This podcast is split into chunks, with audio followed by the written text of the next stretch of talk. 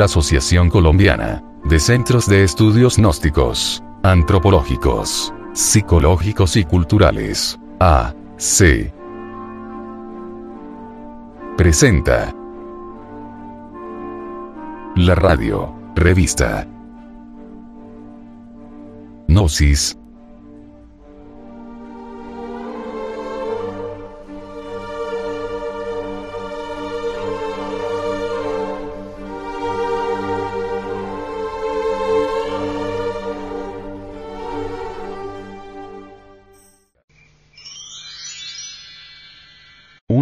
del Departamento de Artes Gráficas y Audiovisuales.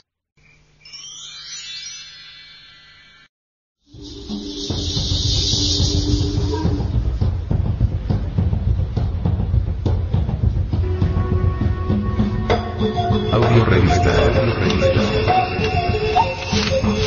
No, no, no. Edición 211 diciembre de 2011.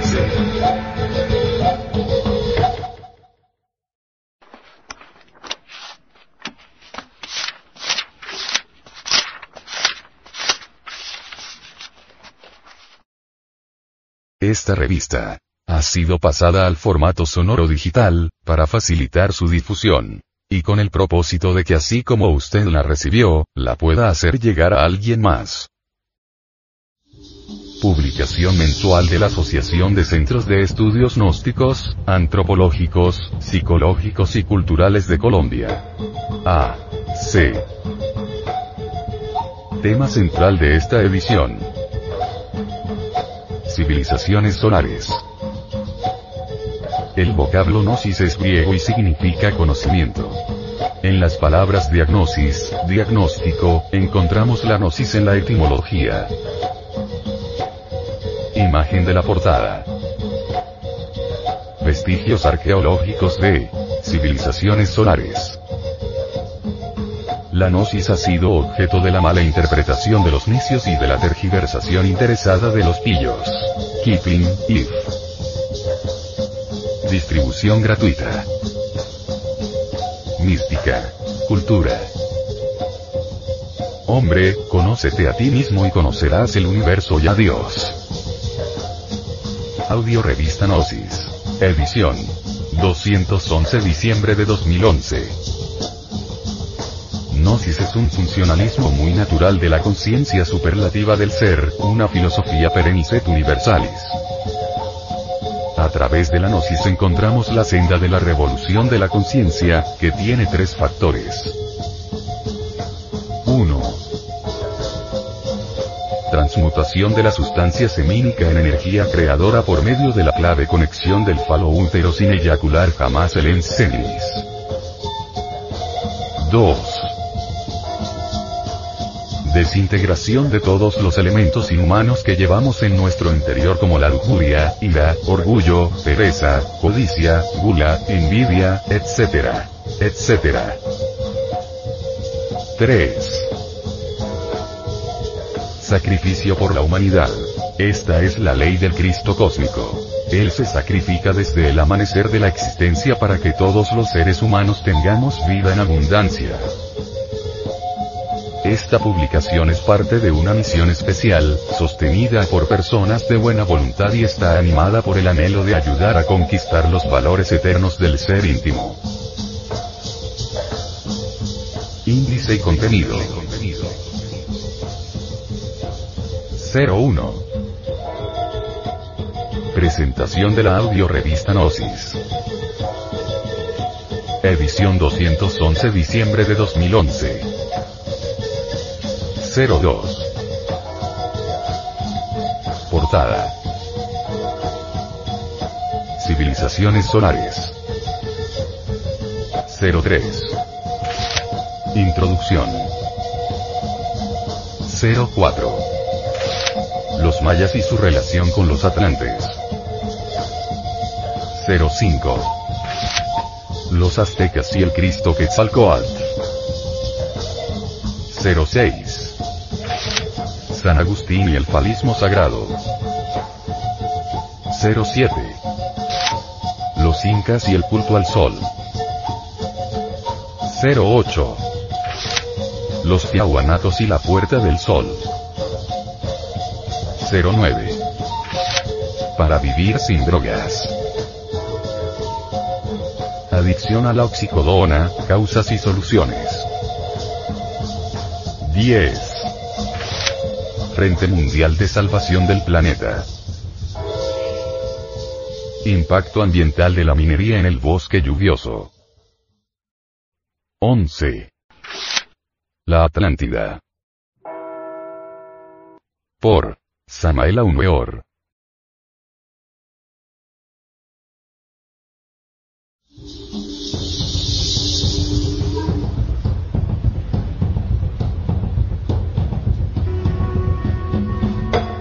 Audio revista. No, no, no, no. Edición 211 diciembre de 2011.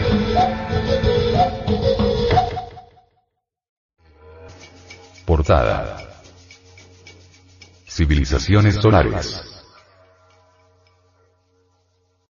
Nosotros, los miembros de la Asociación de Centros de Estudios Gnósticos, a través de esta audio revista, lo invitamos, caro oyente, a la reflexión, al estudio esotérico de estos esplendores crísticos, gnósticos y antropológicos, que es el contenido de cada una de las civilizaciones solares. Ha huido de la humanidad la sabiduría antigua, ha olvidado la humanidad la religión sabiduría de las antiguas edades.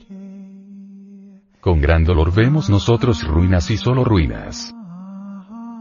¿Qué saben las gentes de esta época con respecto a la sabiduría de los aztecas o de los tiaunacos? La ciencia apenas si puede penetrar unos 15.000 años, o 20.000 a lo sumo, en el mundo de las leyendas. Pero ¿qué saben los científicos actuales, los historiadores, sobre esos hombres solares que levantaron las pirámides, los templos sagrados, las estelas que en silencio expresan la sabiduría de Dios? La humanidad actual se ha vuelto espantosamente mecánica, y de estas civilizaciones solares solo quedan reminiscencias. De esos centros culturales donde vivieron los hombres dioses, quedan las sombras de lo que fue luz. Recordemos aquella frase que el sacerdote de Sais dijera a Solón. Solón, Solón, ay hijo mío. Día llegará en que los hombres se reirán de los sagrados jeroglíficos, y dirán que nosotros los antiguos adorábamos ídolos. En realidad de verdad, con la presente civilización lunar se perdió completamente la inocencia, y de la belleza del espíritu ya no se recuerdan sino las pirámides, estatuarias, templos que como cadáveres han quedado sin sentido. La humanidad actual se ha vuelto espantosamente mecánica e ignorante.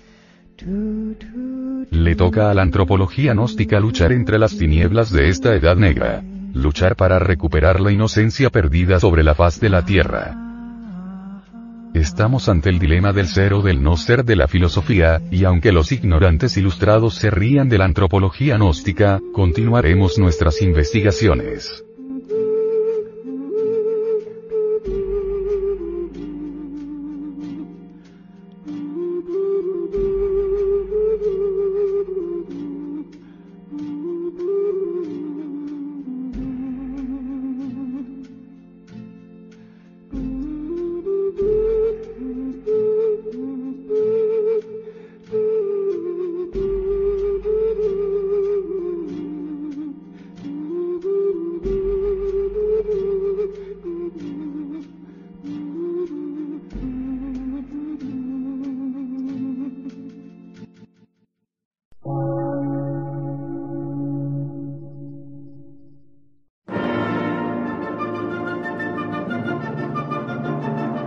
Emisora, gnóstica, transmundial. Por una nueva civilización y una nueva cultura, sobre la faz de la Tierra.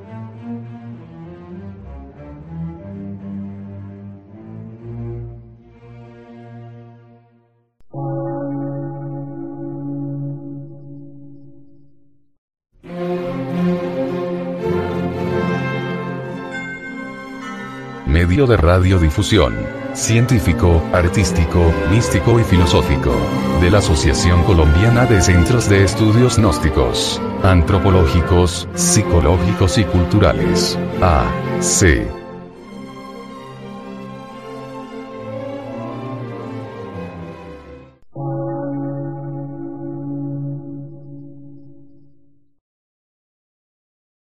Lectura en movimiento. Difusión sin fronteras.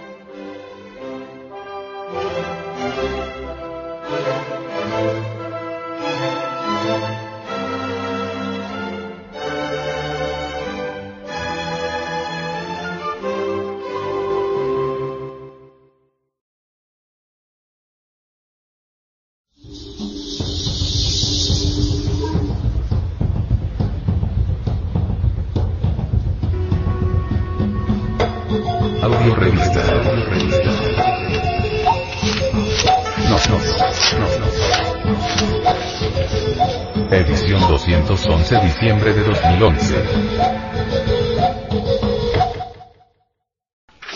Introducción. Existe en todo el territorio de Indoamérica para estudiar, mucho material didáctico de antropología, arqueología, cosmogénesis, etc esparcido por aquí, por allá y acullá, en nichos, pirámides, sepulcros y diversas piezas arcaicas. Obviamente, los estudiosos de la antropología gnóstica saben extraer, mediante reglas precisas, el pensamiento contenido en cada pieza arqueológica, para bien de la humanidad contemporánea y por amor, naturalmente, a nuestras queridas civilizaciones prehispánicas. Gnosis es una palabra que significa conocimiento, sabiduría. Abarca los cuatro aspectos que podríamos denominar ciencia, filosofía, arte y como secuencia o corolario, mística trascendental. La gnosis existe en todo vestigio arqueológico, en todo nicho, pirámide, sepulcro, etc. Lo interesante es, precisamente, extraer la gnosis sabiamente y según reglas, de entre las distintas piezas arqueológicas, halladas no solamente en nuestro territorio indoamericano, sino en todas las latitudes del mundo. Vale la pena estudiar estas civilizaciones solares, porque contienen enseñanzas endotéricas trascendentales que debidamente comprendidas, podrían iluminar muchos rincones oscuros de nuestro entendimiento. El actual ser humano perdió sus facultades trascendentales, y se convirtió realmente en un mendigo, abandonó la sabiduría antigua, perdió la gnosis de nuestros antepasados indoamericanos, entonces degeneró totalmente, y ahora solamente retomando la gloria de las enseñanzas de las civilizaciones solares prehispánicas, puede transformarse radicalmente y convertirse en superhombre.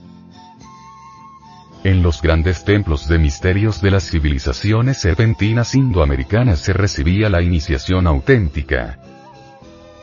Solo las civilizaciones serpentinas son verdaderamente civilizaciones. El mundo se debate en un caos espantoso y si queremos realmente salvarlo, necesitamos unirnos para crear una civilización serpentina. Necesitamos hacer un esfuerzo supremo y desesperado para salvar el mundo porque hasta ahora todo está perdido. En tanto nosotros ignoremos los misterios de los mayas, aztecas, agustinianos, incas, tiaunacos, etc. Sería imposible lograr en nosotros, realmente, la fusión integral del espíritu con el alma. Aquellos que no conocen la ciencia hermética de las civilizaciones solares indoamericanas, aquellos que nunca estudiaron antropología gnóstica, aquellos que creen saber mucho, cuando, en verdad, desconocen la religión sabiduría de los tiempos antiguos, piensan que las civilizaciones prehispánicas están formadas por mitos, ídolos, y llegan hasta a mirarlas con desdén. Ha llegado el momento de pasar por una revalorización de principios. Ha llegado el instante de entender claramente que Indoamérica nos muestra lo que debemos hacer. Sea la edición de esta audio revista, como una invitación a penetrar en el mundo de la sabiduría gnóstica.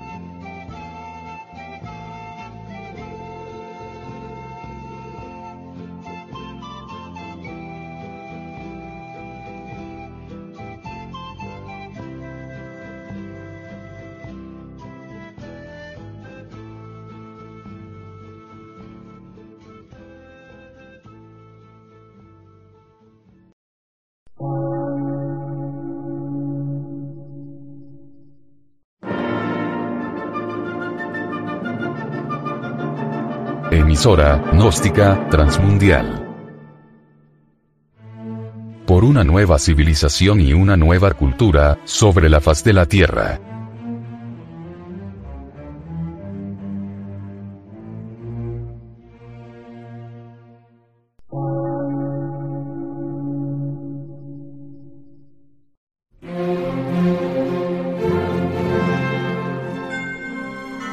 Medio de radiodifusión. Científico, artístico, místico y filosófico. De la Asociación Colombiana de Centros de Estudios Gnósticos, Antropológicos, Psicológicos y Culturales. A. C.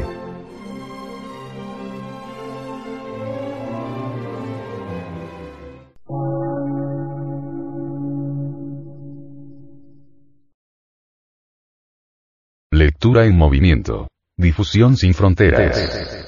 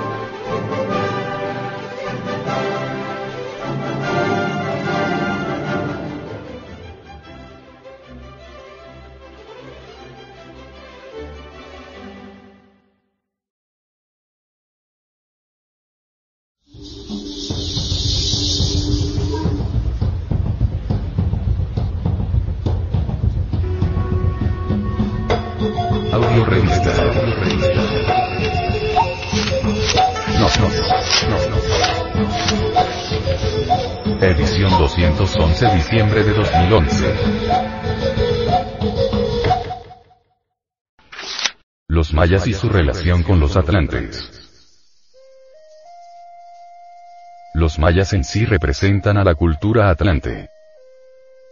Los mayas, enigmáticos y portentosos en el saber, dejaron en sus códices, pirámides, libros y leyendas la ciencia del autoconocimiento y de la autorrealización íntima del ser. Su filosofía se cimentó en el animismo, que es el considerarnos todos como un solo ser, como parte de un todo único. In la Kech, Alaken, que significa Tú eres yo y yo soy tú, constituye la síntesis del trabajo esotérico gnóstico que hay que llevar a cabo y es la base para lograr las más profundas transformaciones en nuestro interior anímico. Hay plena documentación de que el Maestro Jesús aprendió la lengua maya en el Tíbet y que hablaba maya. Para prueba de ello tenemos la frase pronunciada en el Golgota. Es una frase maya que los judíos no entendieron, porque no hablaban maya. Elila Masa Los judíos. A Elías llama, a ver si viene a salvarlo. ¿Cómo le iban a entender si es una frase ritualística maya? Cualquiera que habla maya riguroso, Elila Masa la traduce como, me oculto en la prealba de tu presencia. Se ha establecido que la ciencia religión conocida por Jesús el Cristo, en Egipto, la India y el Tíbet, es maya. Existió un profundo ocultismo maya conocido sin duda por el Cristo, quien eligió los símbolos mayas como sustentación de sus ideas de amor fecundante.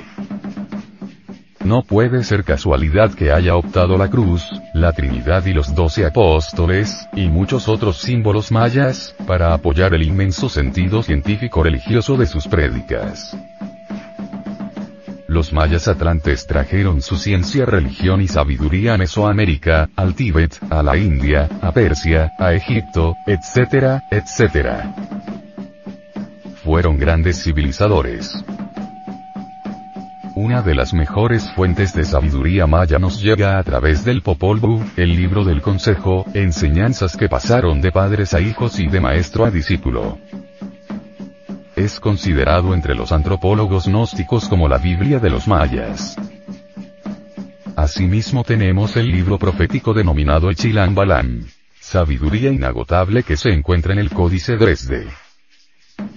Además nos dejaron cientos de sitios arqueológicos que en silencio dicen mucho. Indubitablemente, sin el conocimiento gnóstico, el origen de los mayas es un misterio. Su florecimiento, su desplome cultural y desaparición, sería inexplicable. Sin la luz de la gnosis, nadie conocería de dónde vinieron, por qué dejaron sus tierras y su cultura, etc. La palabra Mayat, que tanto es mencionada en el libro de A. Kosani, el vuelo de la serpiente emplumada, se traduce como la tierra de los pocos, la tierra de los escogidos, o sea, de la élite que enseña la capacidad de restituir el contenido de vivir inteligentemente. La sabiduría maya no pertenece al pasado, es de palpitante actualidad. Los secretos de los mayas deben ser descubiertos en el interior de nosotros mismos, en nuestra psicología particular. Y su conocimiento debe ser vivido por todo aquel estudiante sincero que aspira a la sabiduría en sus actos, pensamientos y sentimientos. Uno de los aportes más importantes en materia de profecía de los mayas, lo encontramos en su libro Echilan Balam, en el tratado de El 13 Aucatún es el decimotercero que se cuenta. Cabal Novainovach, Chachalaca poblado. Quinchilcova, Chachalaca de rostro solar, es el asiento del decimotercero Catún.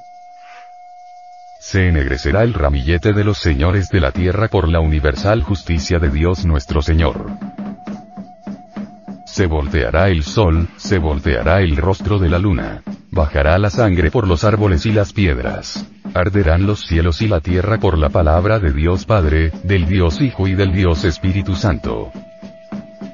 Santa justicia, santo juicio de Dios nuestro Señor. Nula será la fuerza del cielo y de la tierra cuando entren al cristianismo, obviamente se refieren al falso cristianismo de la iglesia fracasada, las ciudades grandes y los pueblos ocultos, la gran ciudad llamada Maax, Mono, y también la totalidad de los pequeños pueblos en toda la extensión del país llano de Maya Kusamil Mayapan, Golondrina Maya su lugar estandarte venado será el tiempo en que se alcen los hombres de dos días, esos hombres de dos días son los homosexuales y lesbianas, en el rigor de la lascivia.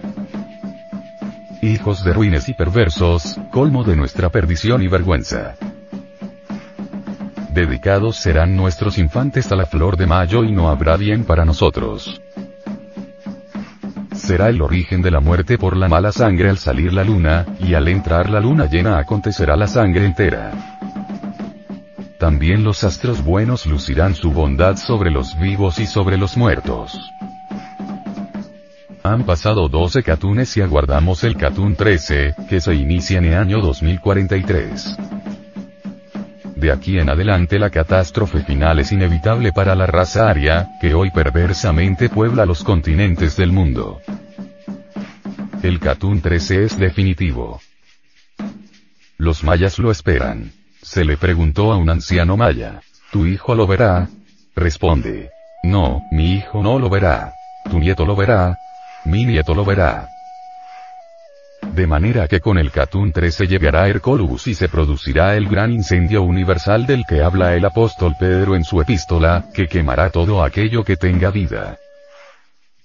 Más tarde vendrá la revolución de los ejes de la Tierra, con el hundimiento total, absoluto, de todos los continentes que existen y de esta podrida raza aria que depravadamente puebla los continentes, no quedará ni la ceniza. Solamente un pequeño grupito de gentes selectas será salvadas, para que sirva de semillero a la futura sexta gran raza, que se llamará Corade y habitará lo que hoy es el casquete polar norte. Esta perversa raza aria está perfectamente descrita en el Catún 13 Maya. perecerá por fuego. Con la revolución total de los ejes de la Tierra y el agua acabará de consumir todo, lavar todo y todo quedará en el fondo de los mares. Los mayas nos dejaron unos códices donde nos legaron grandes enseñanzas. Los códices mayas son las escrituras que dejaron los sacerdotes naga mayas para los iniciados. Solamente se conocen tres códices mayas. El Trocortesiano de Madrid, el de París y el Códice de Dresde. El Códice de Madrid habla de bautizo, apicultura, sacrificio, calendario, enfermedades y medicina, casa, mitología, profecías, adivinación práctica de fumar, guerra y tejido de la gran obra. El Códice de París de tiempo, astrología, astronomía y calendario. El Códice de Dresde habla de tiempo, astronomía, astrología nacimiento segundo, calendario, profecías, encendido del fuego nuevo, pesca, matrimonio, negocios con el karma, mitología, y la Madre Divina.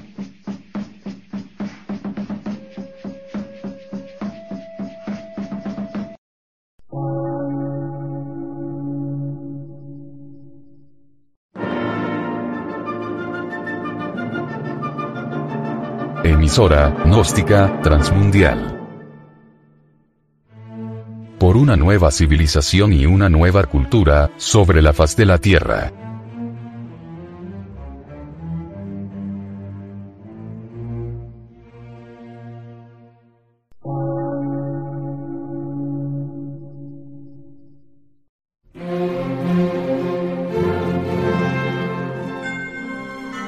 Medio de radiodifusión. Científico, artístico, místico y filosófico. De la Asociación Colombiana de Centros de Estudios Gnósticos, Antropológicos, Psicológicos y Culturales. A. C.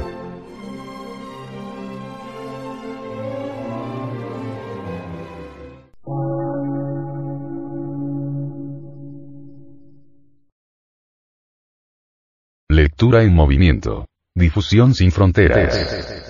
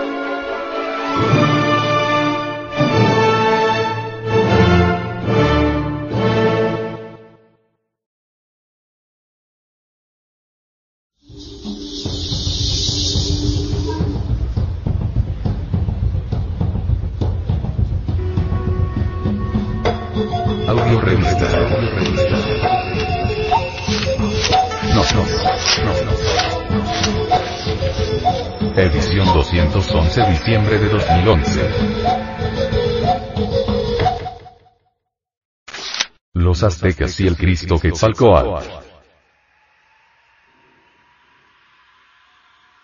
La sabiduría antigua de los aztecas es formidable. Su arte, fue el arte regio de la naturaleza objetiva. Este tipo de arte se haya asociado a la ciencia y a la religión en su forma más pura.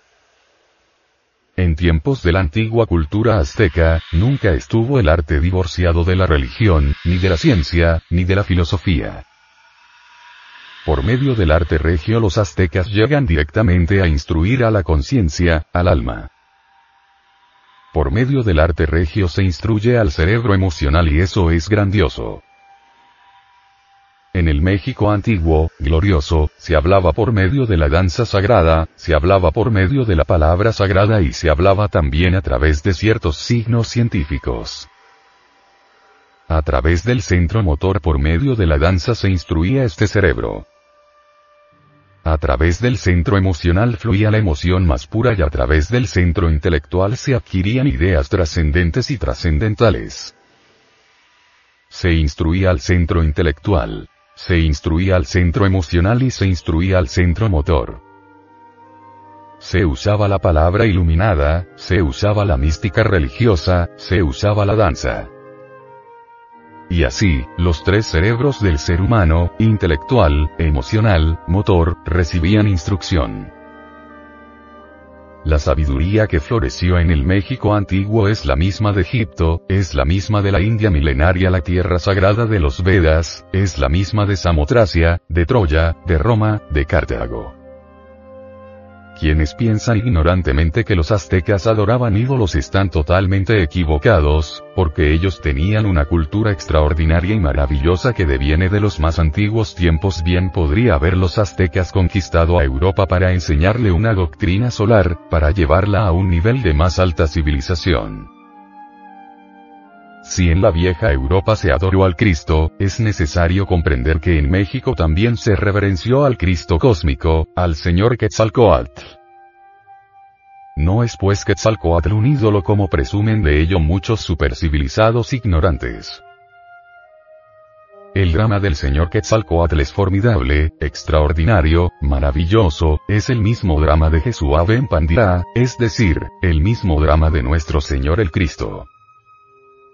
Bien podemos asegurar y en nombre de la verdad que Quetzalcoatl es el Cristo.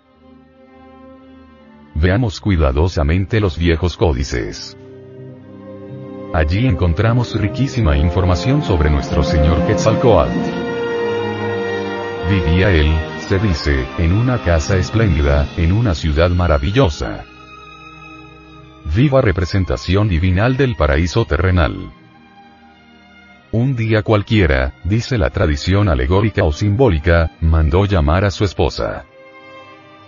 Ella concurrió al llamado. Se extendió la estera sagrada en el duro piso, y cuenta la leyenda de los siglos que se embriagó con vino.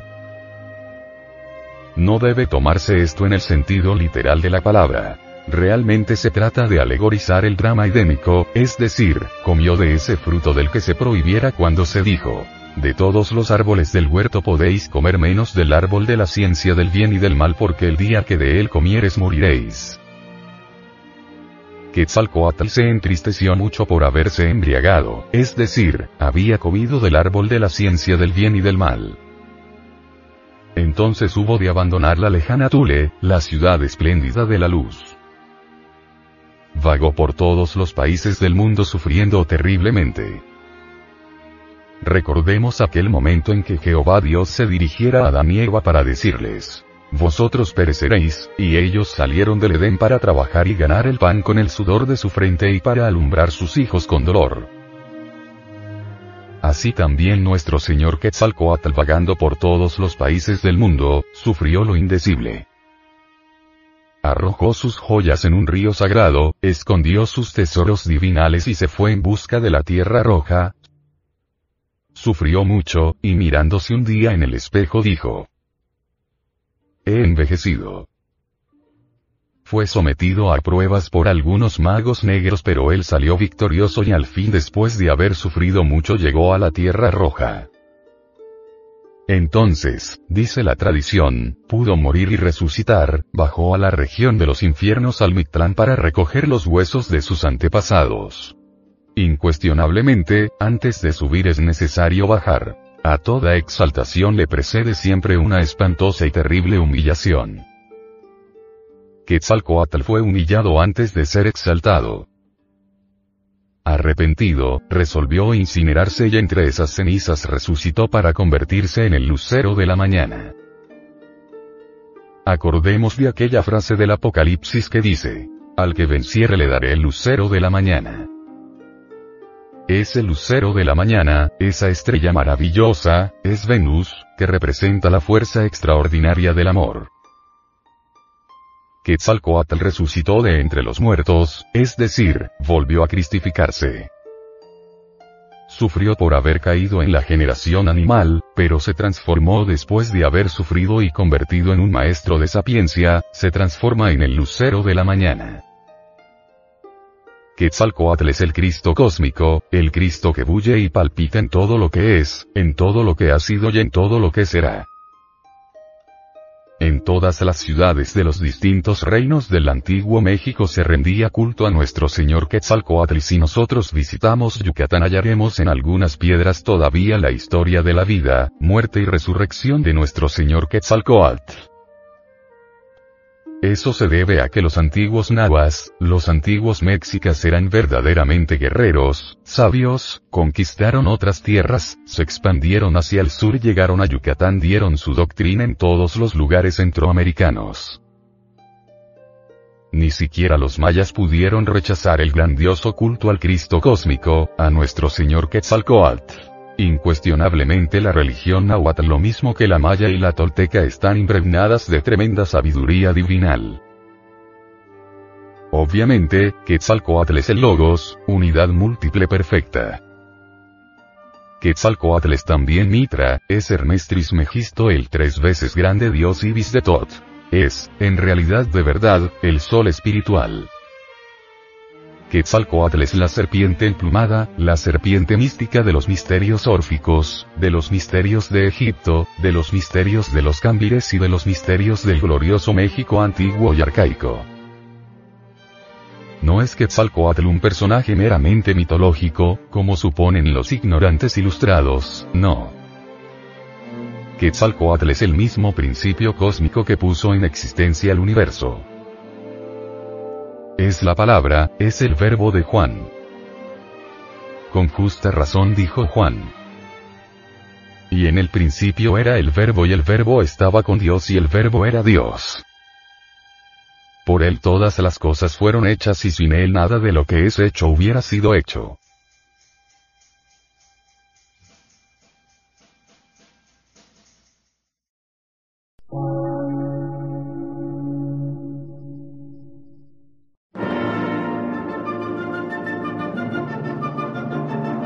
Emisora, gnóstica, transmundial. Por una nueva civilización y una nueva cultura, sobre la faz de la Tierra.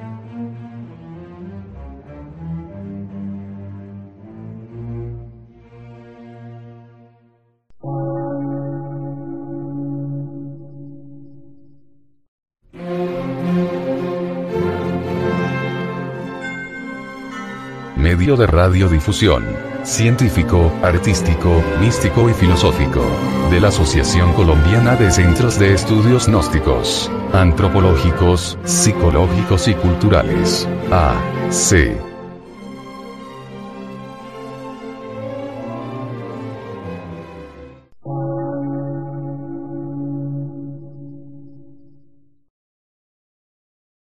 Lectura en movimiento. Difusión sin fronteras.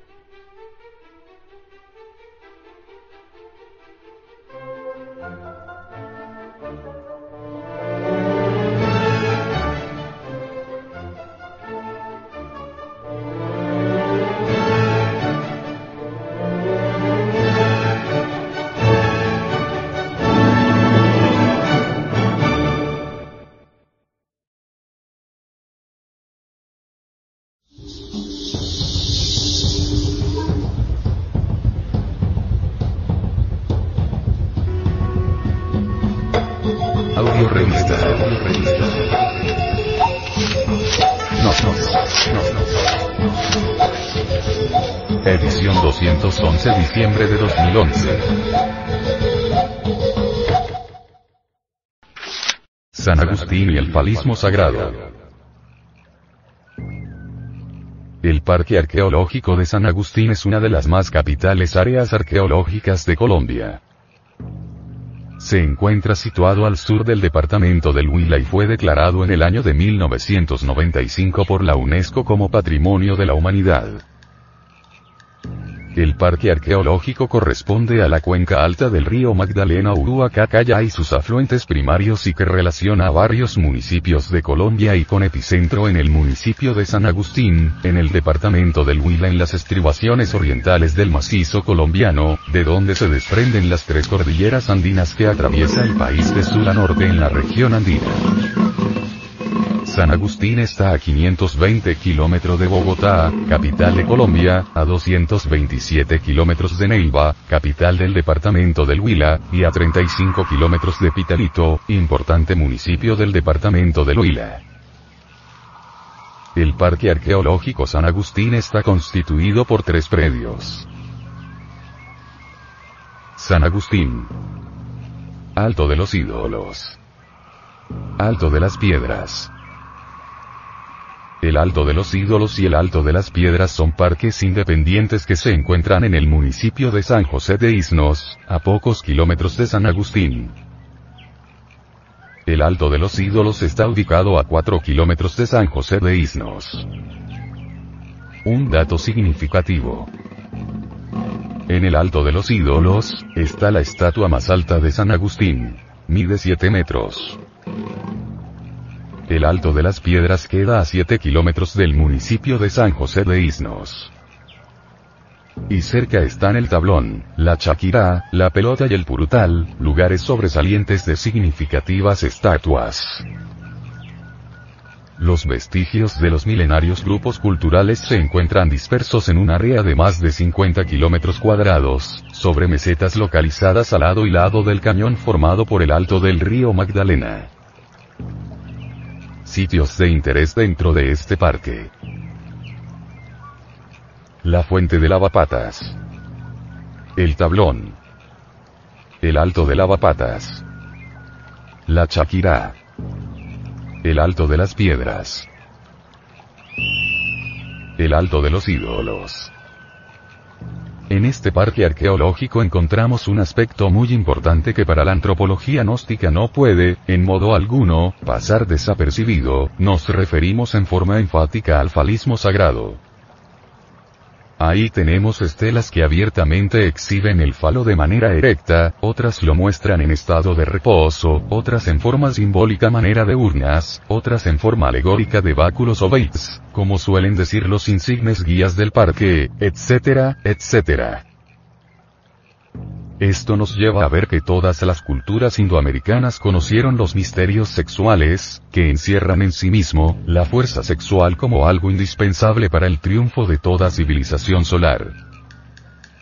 Cuando la civilización está en la cúspide de la sabiduría, se practica el suprasexo, que es la unión del falo útero sin eyacular jamás las secreciones sexuales. Empero, cuando se practica la infrasexualidad, que es la experiencia de derramar en la unión sexual las secreciones del sexo, viene el declive de la civilización y finalmente se liquida absolutamente.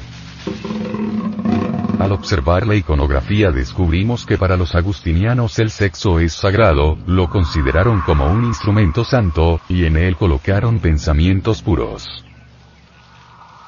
La magia sexual, de la que hacen alusión algunas piedras, pinturas y códices indoamericanos, o el maituna, como se llama en la India esotérica, se fundamenta en las propiedades polares del hombre y de la mujer que fuera de toda duda tienen su elemento potencial en el falo y en el útero.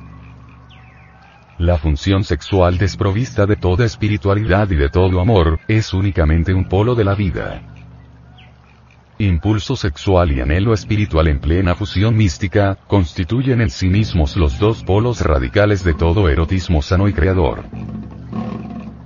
En contraposición a la ascética absoluta con su carácter negador de la vida surge como por encanto la ascética revolucionaria donde se mezcla inteligente lo sexual y lo espiritual, lo erótico y lo místico a todas luces resalta con entera claridad meridiana que la magia sexual conduce sublimemente a la unidad mística del alma.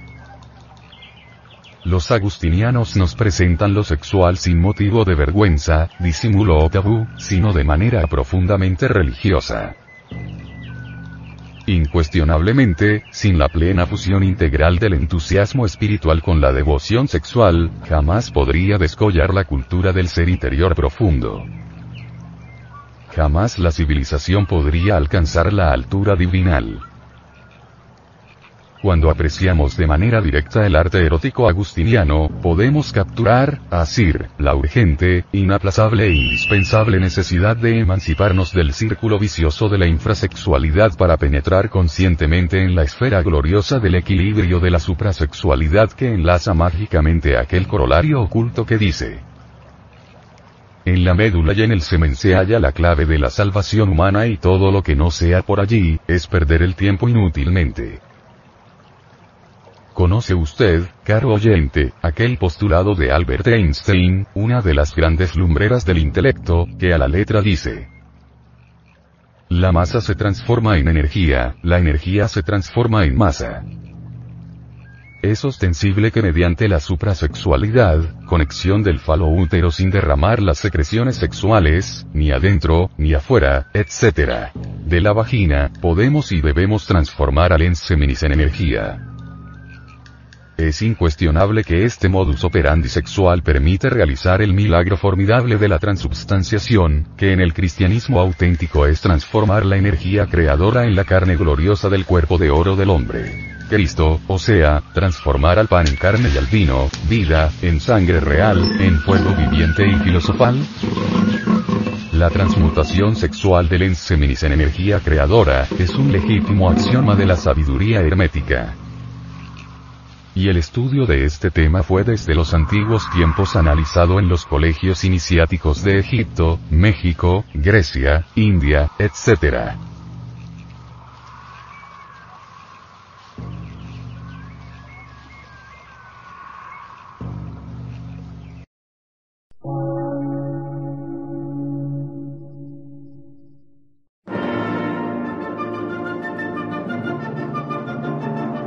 Emisora, gnóstica, transmundial. Por una nueva civilización y una nueva cultura, sobre la faz de la Tierra.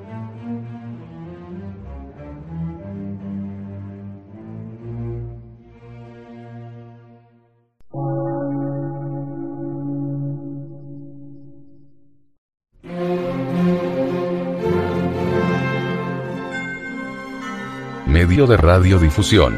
Científico, artístico, místico y filosófico. De la Asociación Colombiana de Centros de Estudios Gnósticos, Antropológicos, Psicológicos y Culturales. A. C.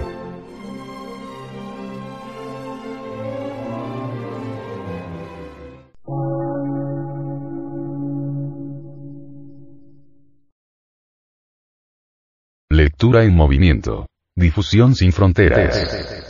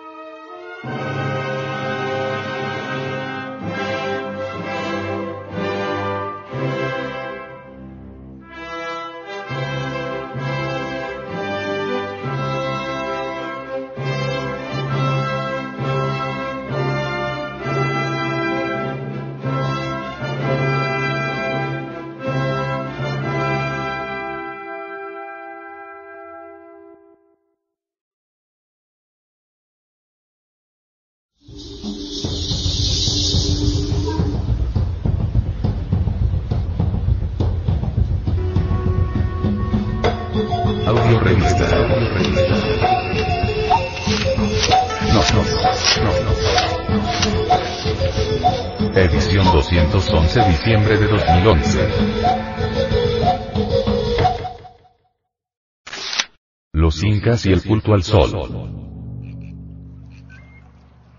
Inca es, arqueológicamente, el nombre de una cultura y de un periodo prehispánico, Inca quiere decir en lengua quechua, rey o príncipe.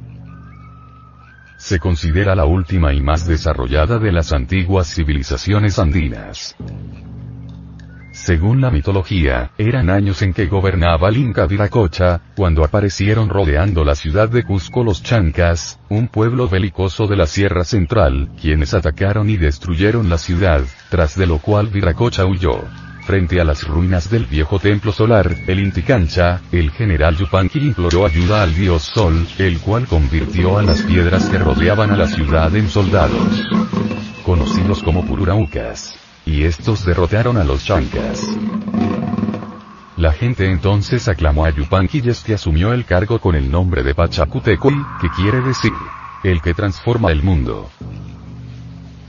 Si apelamos a la filología tenemos como resultado palmario y manifiesto que el viracocha peruano es ciertamente el viraj, varón divino, cavirólogos de los hindúes, el inca, palabra esta que al escribirse con las sílabas invertidas puede leerse Caín, sacerdote rey. Por eso, no son de extrañar las infinitas conexiones intrínsecas que la doctrina y los hechos de los primeros incas guardan con toda la iniciación oriental. Evidentemente, el gran historiador romano César Cantú liga sabiamente a los primeros incas con los mongoles o chamanes antiquísimos, lo que equivale a decir que en eso de la inopinada presentación del Manú del Norte o Manco Capac, y de su noble compañera, Coya Olaco, se dio acaso la milagrosa circunstancia que inteligentemente nos hace notar H. P. B. Relativa al fenómeno teúrgico de esos seres puros o chamanos, el territorio bajo control inca se extendía por la zona más meridional de la actual Colombia, por Ecuador, Perú y Bolivia. Y por zonas de lo que hoy en día es el norte de Argentina y Chile, abarcando un área de 3.500 kilómetros de norte a sur y de 805 kilómetros de este a oeste. Los incas crearon uno de los más grandes y florecientes imperios indoamericanos y sus dominios se extendieron por la costa occidental de Sudamérica. La ciudad de Cusco fue su capital. Estaba formada por un sector central de palacios, templos y edificios públicos. Esta zona monumental constaba de edificios de bloques de piedras, tan bien cortadas que aquellos no necesitaban argamasa. Algunas fuentes informativas sugieren que la ciudad tenía la forma de un puma. Según esta versión, el templo y la fortaleza de Sacsayhuamán, formaba la cabeza del Puma, y la zona entre los dos ríos, la cola. La zona de la cola recibía el nombre de Puma Chupan. Cola del Puma. Las ruinas de Machu Picchu, próximas a Cusco, son los restos de una antigua ciudad del imperio inca.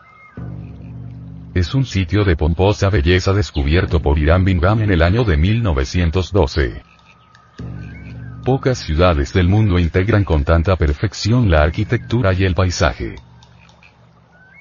Los incas poseían grandes conocimientos sobre arquitectura, construcción de carreteras y astronomía. La arquitectura inca es famosa a nivel mundial por sus elegantísimas construcciones de bloques de piedra bellamente labradas y ajustadas con tal precisión que la hoja de un cuchillo no podría pasar entre ellos. Los edificios más famosos de esta cultura, son los palacios y los templos de Cusco, pero edificaciones de igual complejidad se erigían en el mismo estilo a lo largo del sistema imperial de carreteras que recorría el imperio en todas las direcciones. Todo el territorio estaba dividido en cuatro grandes regiones o suyos partes, a ello se debe su nombre de Tahuantinsuyo palabra quechua que significa literalmente tierra de los cuatro carteles o de las cuatro partes, que estaban a su vez subdivididos en cuatro. Antisuyu, Koyasuyu, Kuntisuyu y Chimchasuyu. Los conocimientos astronómicos de los adoradores del Sol, allá por el año 1250, antes de la conquista de los incas, eran casi tan altos como los de los aztecas de la época, o de los egipcios de la antigüedad.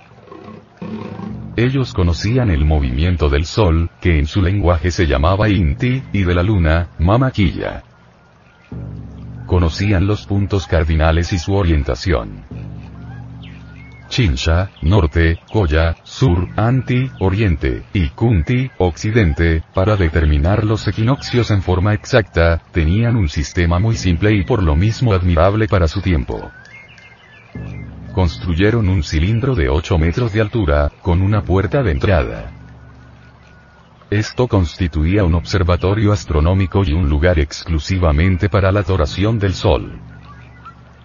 El Sol representaba para ellos el Cristo cósmico. Así que cuando decimos que ellos adoraban al Sol, no era en sí, al Sol físico, sino a lo que él simbolizaba. Cuando el Sol se encontraba próximo al cenit, los sacerdotes encargados de la observación ritual, entraban por la puerta al cilindro. Otros quedaban en el exterior. Y en el momento en que el sol alumbraba totalmente el fondo del cilindro y no proyectaba ninguna sombra afuera ni adentro, era la hora cero, o sea, el paso del sol, del hemisferio norte, el 21 de marzo. Y viceversa, el 23 de septiembre. Los hijos del sol a la línea ecuatorial, la denominaba Mintiñán, que quiere decir, el camino del sol significado muy real, por cuanto las 24 horas del 21 de marzo y del 23 de septiembre, el Sol recorre la línea ecuatorial, alrededor de la Tierra. He aquí su significado. Inti igual Sol. Ñan igual camino. Los días de las fiestas equinocciales, que por tradición se observan, coinciden perfectamente con las fechas astronómicas del 21 de marzo y del 23 de septiembre, lo que prueba que los devotos del Sol estaban en la verdad, señalando este lugar astronómico llamado Inti. Ñan, como centro del mundo y templo de su dios Sol. Según versión del padre Juan de Velasco, en su obra Historia del Reino de Quito, antes de la fiesta del equinoccio, ayunaban tres días. Permanecía apagado el fuego en todas las casas y solo comían frutas y hierbas. Las fiestas eran solemnes y comprendía de tres partes. Primera. El Musugni o renovación del fuego anual, del fuego sagrado, proveniente del dios Sol.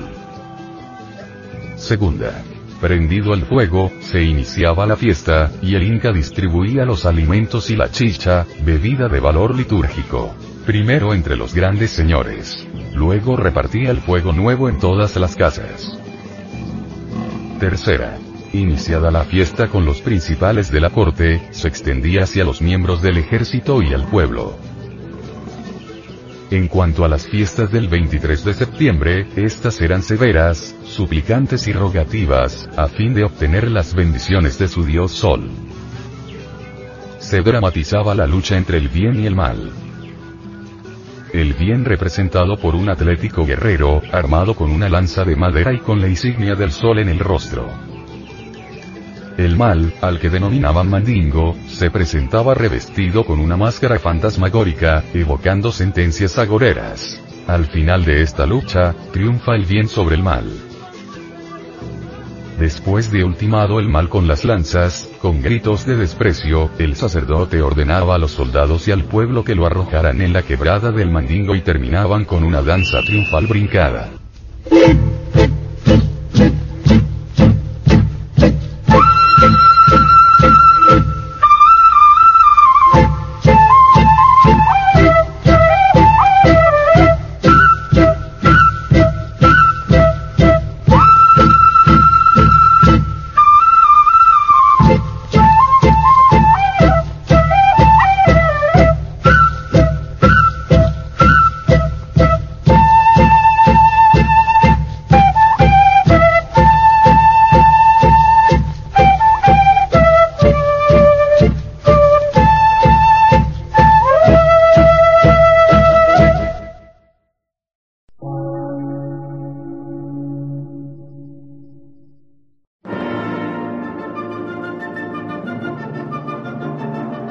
Emisora, gnóstica, transmundial.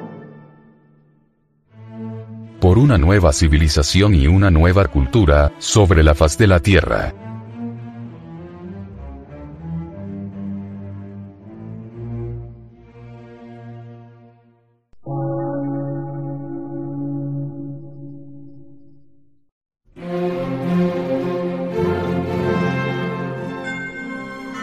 Medio de radiodifusión científico, artístico, místico y filosófico, de la Asociación Colombiana de Centros de Estudios Gnósticos, Antropológicos, Psicológicos y Culturales. A.C.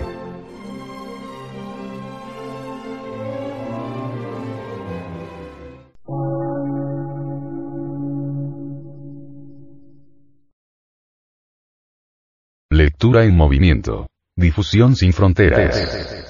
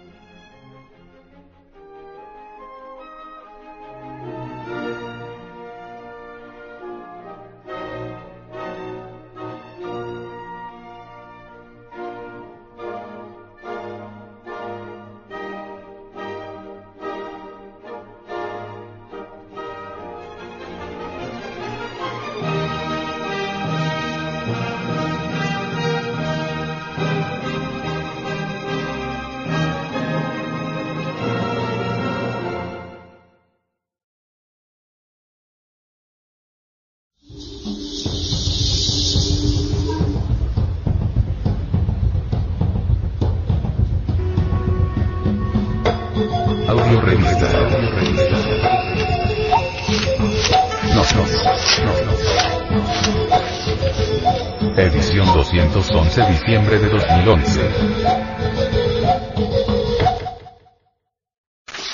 Los Tiahuanatos y la Puerta del Sol. La cuarta raza raíz o de los atlantes, evolucionó notablemente hasta su meta y luego se precipitó por el camino involutivo, descendente, es ostensible que a todo ascenso le sucede un descenso. A toda su vida le sigue una bajada. Al sumergirse entre el océano Atlántico el continente conocido con el nombre de Atlántida, continuaron existiendo en las tierras algunos sobrevivientes como empiezan ya a presentir los estudios paleontológicos. Nos queremos referir en forma enfática a dos tipos de gentes. Los primeros, los famosos trogloditas, atlantes decididamente en estado involutivo, sumidos, como es obvio, en la más espantosa barbarie, tal como la ciencia occidental ha encontrado sus restos inconfundibles entre las profundas cavernas de la Tierra.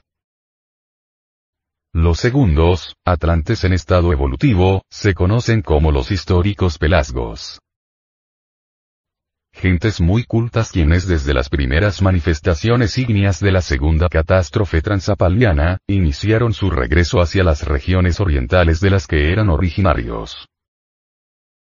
Es ostensible que de aquí salió la tradición universal del éxodo y no, desde el jardín de las Hespérides, Poseidón, a través de toda Europa meridional y por el Bósforo hacia la Colquido y Armenia donde dice la tradición que se detuvo el arca de Noé, o sea, el santo culto iniciático del Ararat, o de las montañas Arias, donde nacen los ríos Tigris y el Éufrates.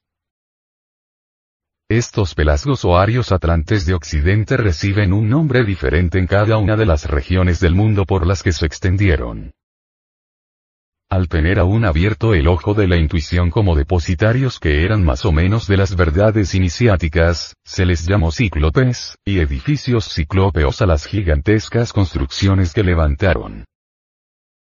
Es claro que desde la Pensilvania norteamericana hasta Oxus y el Aral, a través de Europa y África, se ven aún pasmosos restos de tales construcciones. Y así tenemos, por ejemplo, Menfires o Menires, por su culto al fuego. Llamándose Menires a las piedras de sus sepulcros.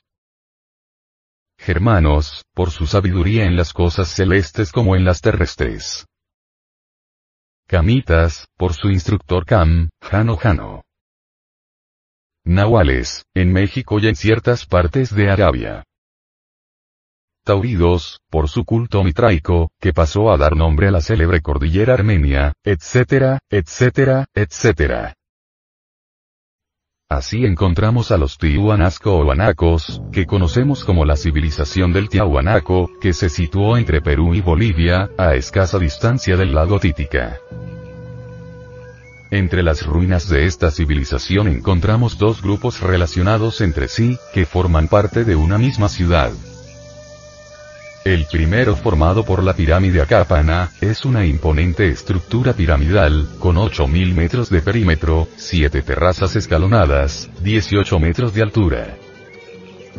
En su cima, de acuerdo a las crónicas, existían bellas edificaciones. Los muros de sostén de la primera terraza fueron revestidos con piedra almohadillada y los siguientes con sillares de hitos canteados en perfecto corte. Estas diferencias en cuanto a técnica constructiva, hacen presumir que la obra fue completada en mucho tiempo. En la cima existía un templete semisubterráneo que habría tenido una planta cruciforme escalonada a la manera de una cruz andina. El templo de Calasasaya, que es el edificio mejor conservado en el templete, es un patio formado por cuatro muros de contención decorados con cabezas antropomorfas talladas en piedras e incrustadas entre los silares mediante una espiga. Putuni, llamada también Putuputuni, que significa donde hay huecos conocido como el Palacio de los Sarcófagos. Presenta una planta rectangular, con una plataforma de 1.20 metros de alto. En los muros interiores se encuentran cámaras funerarias con acceso al patio central. Es notable en estas cámaras, el sistema de cerramiento que consiste en una puerta corrediza de piedra, la que se desliza al ser humedecido al piso y el templete subterráneo o semisubterráneo o también llamado de los rostros, se encuentra en la puerta anterior de la puerta principal del palacio de Calasasaya. Allí del templete sobresalen, esculpidos, 175 rostros muy singulares.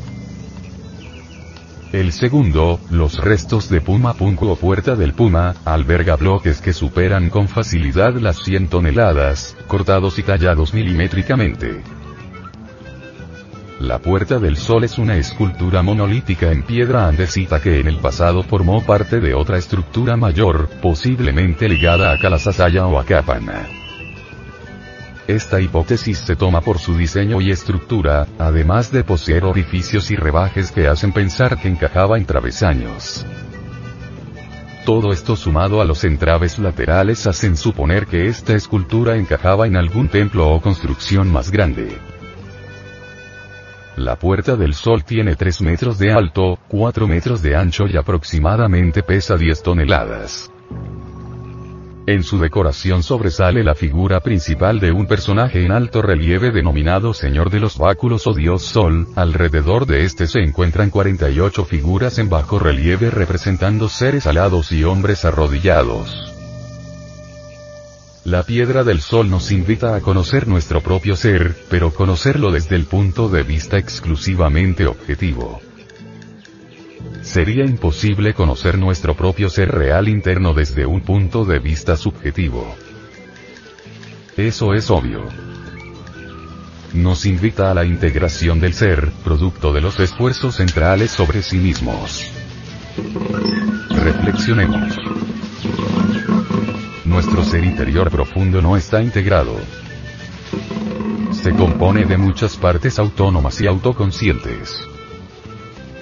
Por ejemplo, los doce apóstoles, los 24 ancianos del Apocalipsis de San Juan que arrojan sus coronas a los pies del Cordero, los cuatro de barajas de los cuatro puntos cardinales, el Cordero inmolado que lava los pecados del mundo, la Divina Madre Kundalini Shakti, el Kaom que es el policía del karma que en nuestro interior cargamos, nuestro Anubis particular, propio, que nos aplica también la ley, etc. etc. Mencionar todas las partes de nuestro ser de manera cabal, nos llevaría a llenar muchos volúmenes. La parte superior de nuestro ser es el viejo de los siglos. Hay dos tipos de integración. Podemos integrar al ser y esa es la integración cósmica, es la cristalización cósmica. Hay otra integración. La integración negativa.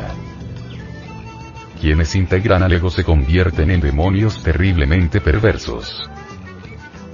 Los hay.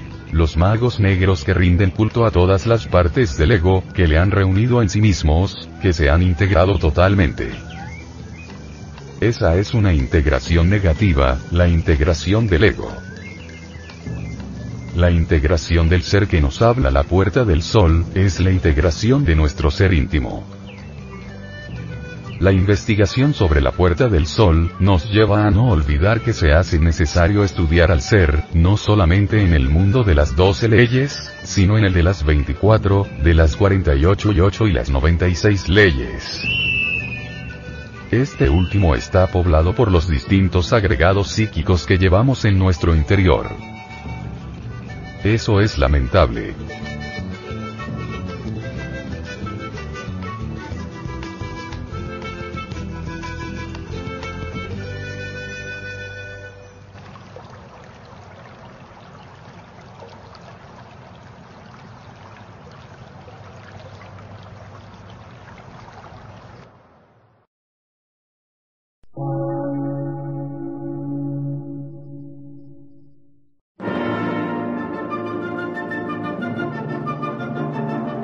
Emisora, gnóstica, transmundial. Por una nueva civilización y una nueva cultura, sobre la faz de la Tierra.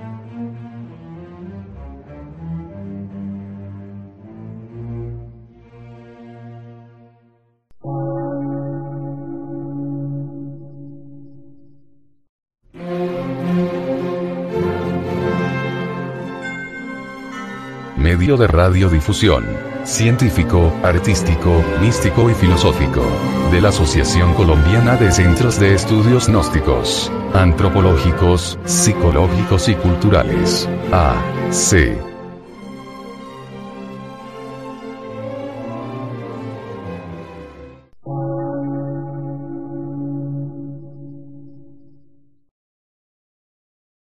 Lectura en movimiento. Difusión sin fronteras.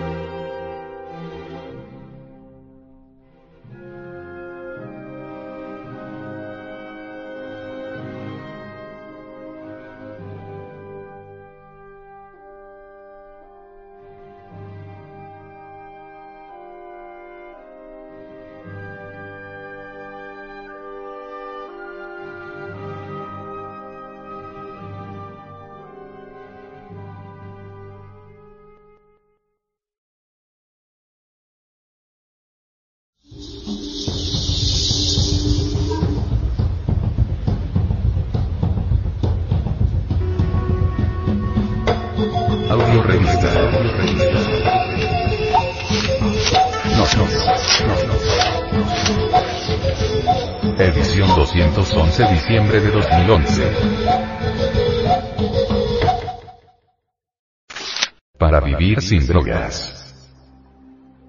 Adicción a la oxicodona, causas y soluciones.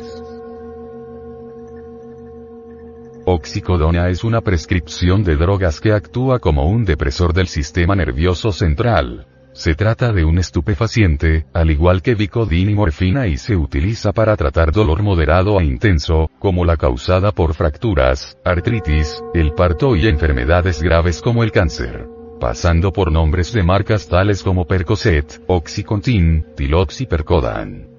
Una fuente investigativa, dice.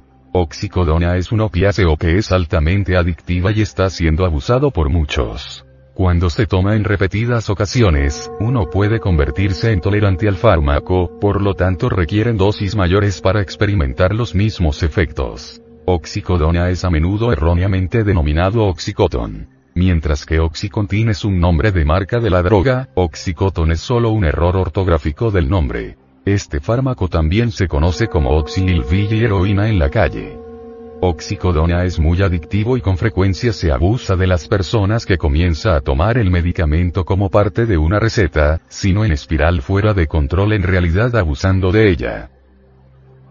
Como aumenta su tolerancia, que requiera una mayor y mayor dosis de oxicodona para conseguir los mismos efectos, como la euforía, alivio del dolor y la prevención de los síntomas de abstinencia. Cuando se toma, la oxicodona puede causar varios efectos secundarios incluyendo estreñimiento, dolor de cabeza, náuseas, sudoración excesiva y boca seca.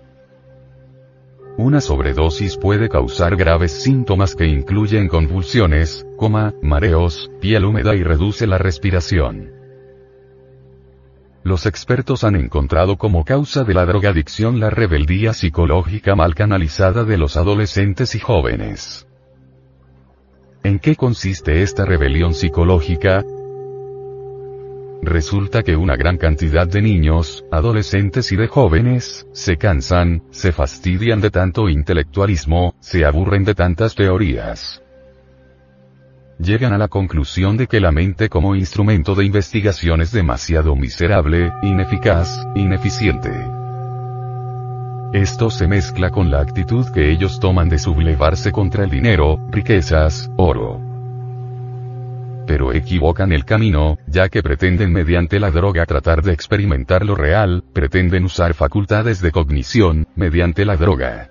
Mediante la psicodelia, este término debe traducirse así. Psiquis. Alma. Delia. Droga. De esta manera se hunden en el infierno de la droga, hongo, alcohol, marihuana, música infernal como esta de la nueva ola, etc.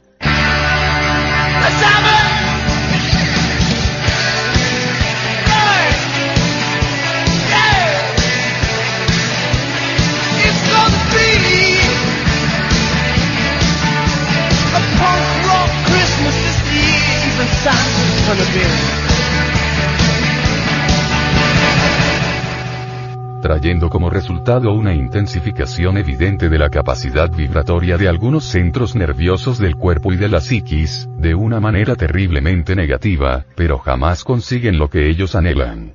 Facultades superiores a la mente. Esto los lleva a perder toda clase de inhibición sexual, de tal manera que se entregan al infrasexualismo de toda clase, al homosexualismo, a la prostitución, a la masturbación, etc. La solución para resolver este punto consiste en hacerle comprender al niño, al adolescente y al joven, que científicamente las drogas alteran fundamentalmente los genes sexuales, y como consecuencia de tales mutaciones negativas, genéticas, resulta evidente el nacimiento de niños monstruos. Y que las extrapercepciones producidas por la droga son meras alucinaciones elaboradas por la abominable fantasía. Además las drogas aniquilan los rayos alfa. Y esto viene a causar la desconexión intrínseca entre mente y cerebro. Y esto es gravísimo porque viene el fracaso total. Los científicos japoneses han informado que para tratar esta causa se le debe enseñar al estudiante en la escuela, colegio, universidad y en toda clase de ámbito y escenario, la técnica de la meditación, que lleva a exaltar lo real, conduce a la experimentación de la verdad. Y además manifiestan que mediante la meditación, que no es otra cosa que la paz interior son posibles cambios psicológicos, radicales y de fondo, cuando alguien se ha desilusionado de las bribonadas de la mente. Así pues que la solución para esta clase de adolescentes y jóvenes, que se cansaron del intelectualismo y se desencantaron con las riquezas, obviamente no es la droga sino la meditación trascendental.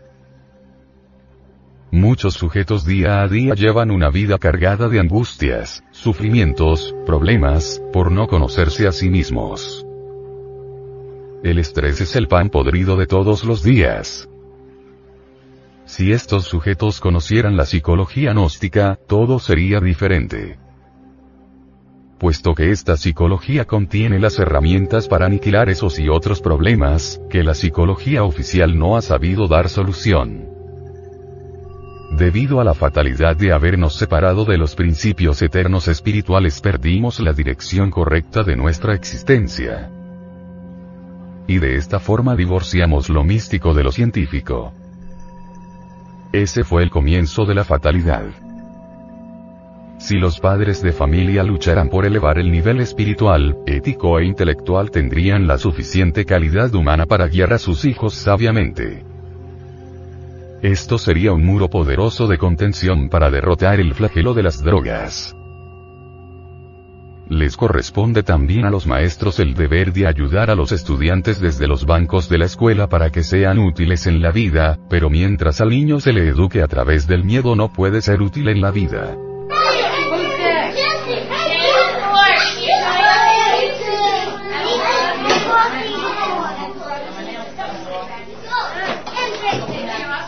Pues la persona llena de temor no se atreve a disentir de la opinión ajena. La persona llena de temor no puede tener libre iniciativa. Es función de todo maestro, evidentemente, la de ayudar a todos y cada uno de los alumnos de su escuela a estar completamente libres del miedo, a fin de que puedan actuar en forma espontánea sin necesidad de que se les diga, de que se les mande. Es urgente que los estudiantes dejen el miedo para que puedan tener libre iniciativa espontánea y creadora. Por lo general, un adolescente o un joven lleno de miedo, buscan atrincherarse en un sustito, que puede ser el alcohol, la droga. Necesitamos maestros y padres de familia, plenamente autoconscientes. Solo así podemos hacer de verdad un mundo mejor. Los maestros inconscientes destruyen con su autoridad la mente y la inteligencia de los alumnos y alumnas.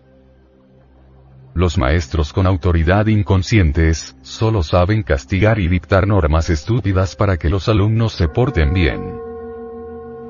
Los maestros autoconscientes enseñan con suma paciencia a sus alumnos y alumnas, ayudándoles a comprender sus dificultades individuales, a fin de que comprendiendo puedan trascender todos sus errores y avanzar triunfalmente. La autoridad consciente o autoconsciente jamás podría destruir la inteligencia. La autoridad inconsciente destruye la inteligencia y causa graves daños a los alumnos y alumnas. Así tendremos caldo de cultivo para implantar la droga en los adolescentes y en los jóvenes.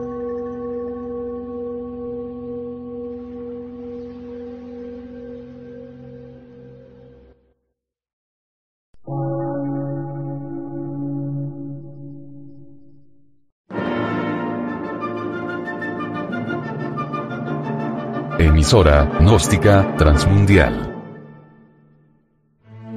Por una nueva civilización y una nueva cultura, sobre la faz de la Tierra.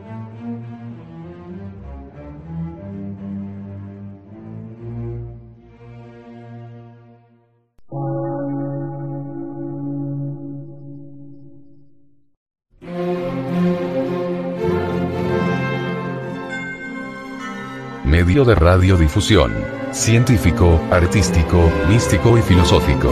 De la Asociación Colombiana de Centros de Estudios Gnósticos, Antropológicos, Psicológicos y Culturales. A. C.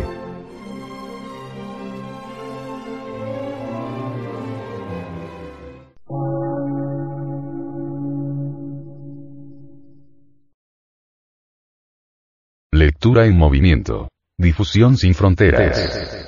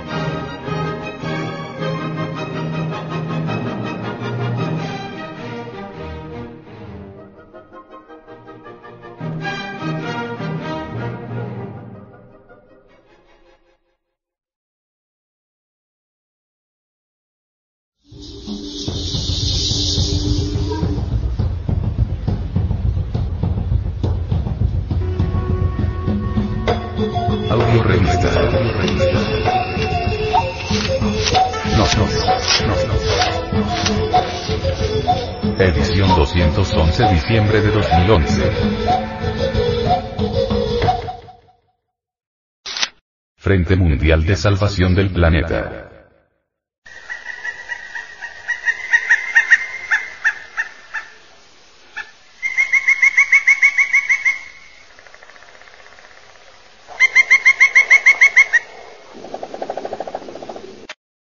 Impacto ambiental de la minería en el bosque lluvioso.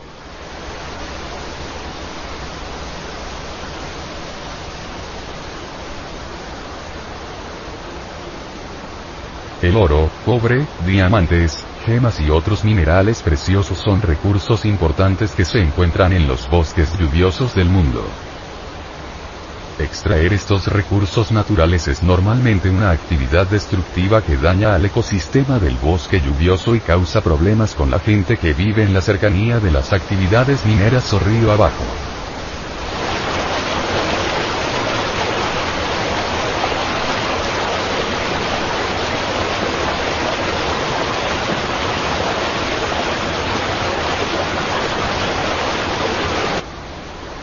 En el bosque lluvioso del Amazonas, la mayoría de la minería actual gira en torno a los depósitos aluviales de oro.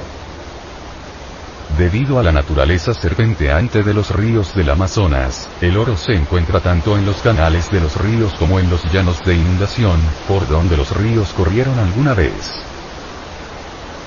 Estos depósitos se encuentran explotados activamente a gran escala y a baja escala, mineros informales.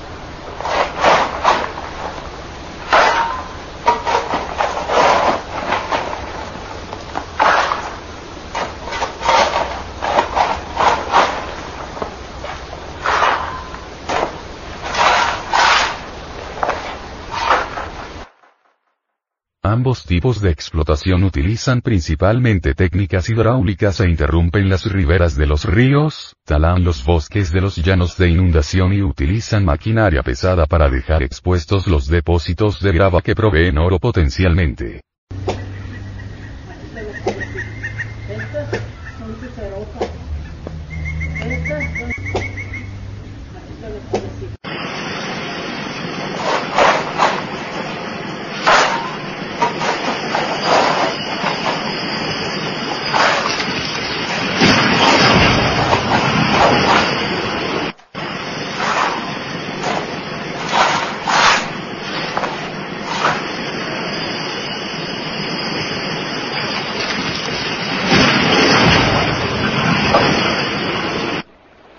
El oro se extrae de la grava, mediante una canaleta que separa el sedimento más pesado y el mercurio para amalgamar al preciado metal. Mientras que la mayoría del mercurio se quema y remueve para su reutilización, una parte puede terminar dentro de los ríos.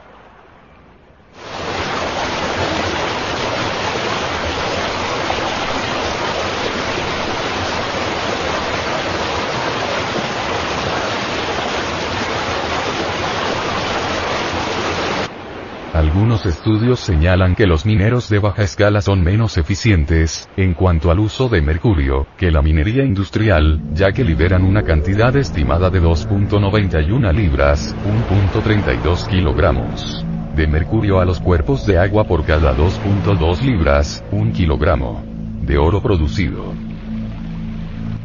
De acuerdo al biólogo Michael Goulding, no existe un consenso científico acerca de la contaminación con mercurio en el Amazonas, aunque hay evidencia de que el mercurio causa problemas en otros ecosistemas. El mercurio elemental o inorgánico puede ser transformado, metilado, en compuestos orgánicos por los sistemas biológicos y entrar a las cadenas alimenticias. Los compuestos de mercurio no solo son tóxicos, sino que son altamente bioacumulativos, lo que significa que las concentraciones del metal se incrementan en la cadena alimenticia. Los depredadores de la cúspide, incluyendo nutrias, aves de presa y humanos, tendrán los niveles más altos de mercurio en el sistema. Aquellos que consumen mayores cantidades de pescado, son los que corren un mayor riesgo.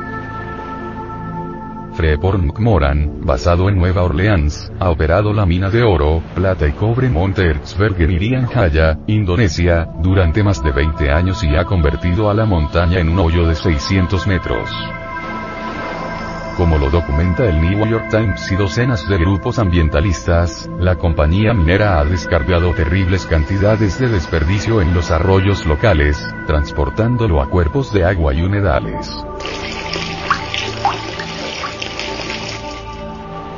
Inconvenientes para la vida acuática.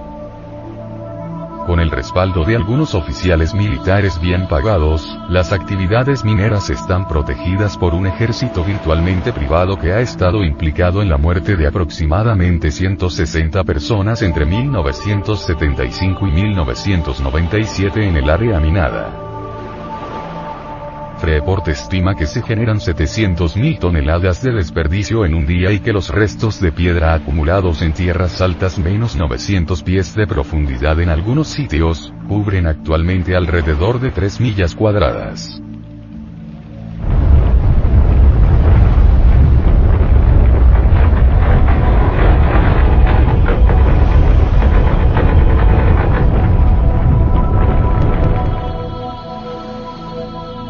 Estudios llevados a cabo por el gobierno han encontrado que la escoria de las minas ha producido niveles de cobre y sedimento tan elevados que casi todos los peces desaparecieron de aproximadamente 90 millas cuadradas de los humedales situados corriente abajo de la operación. Investigar acerca de los abusos ambientales y las prácticas cuestionables en contra de los derechos humanos ha sido un reto, ya que la mina es una de las mayores fuentes de ingresos para el gobierno de Indonesia un científico del gobierno de Indonesia escribió que la producción de la mina era tan grande, y las herramientas regulatorias tan débiles, que persuadir a Freeport para cumplir las peticiones del ministerio para reducir el daño ambiental, era como pintar en las nubes, de acuerdo a un artículo de diciembre 27 de 2005 en el New York Times. Otros compuestos tóxicos son utilizados y generados también durante los procedimientos mineros. La minería expone los sulfuros metálicos, previamente quemados, ante oxígeno atmosférico, lo que los convierte en ácido sulfúrico y óxidos metálicos, que fluyen hacia los cuerpos de agua.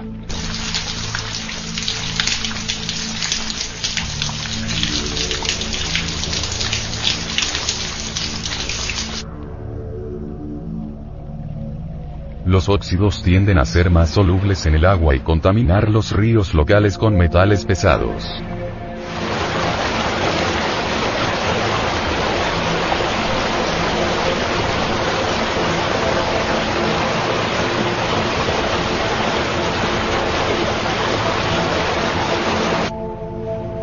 El cianuro, un compuesto sumamente tóxico, también es utilizado frecuentemente para separar el oro del sedimento y las rocas.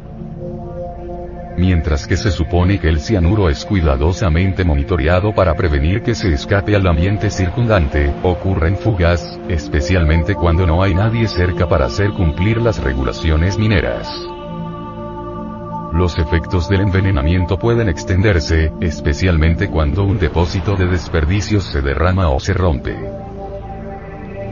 mientras que la deforestación y la contaminación química de las minas pueden impactar en el ambiente del bosque lluvioso, al hábitat acuático le va peor. El incremento en las cargas de sedimento y los flujos reducidos de agua pueden afectar seriamente a las poblaciones locales de peces. Cuando se trata de solucionar este gravísimo problema, observamos que existen toneladas de teorías que nada resuelven y todo lo complican, los problemas vitales de la existencia continúan como siempre y el mundo se halla muy cerca de la Tercera Guerra Mundial.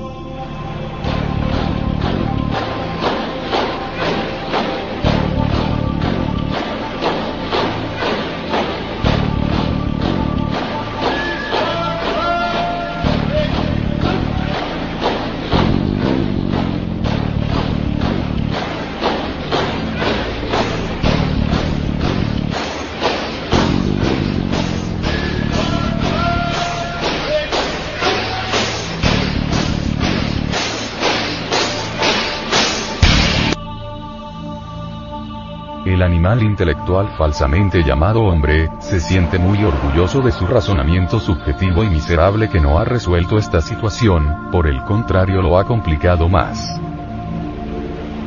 Lo que sí abunda mucho por esta época de crisis mundial, son los sabiondos que todo lo quieren resolver y nada resuelven. Los sabiondos dañan la tierra con la explotación de carbón y múltiples minerales y gemas todo lo saben los sabiondos y nada saben, causan daño a todo lo creado y presumen de sapientes.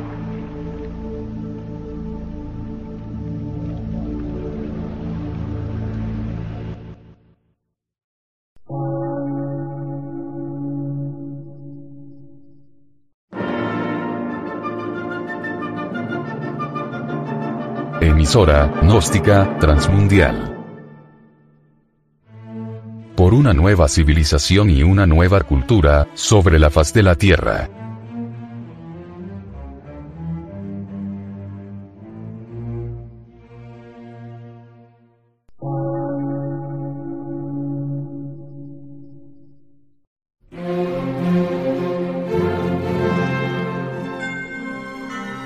De radiodifusión, científico, artístico, místico y filosófico, de la Asociación Colombiana de Centros de Estudios Gnósticos, Antropológicos, Psicológicos y Culturales, AC.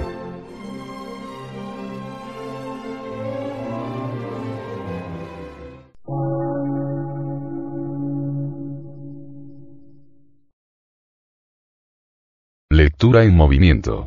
Difusión sin fronteras.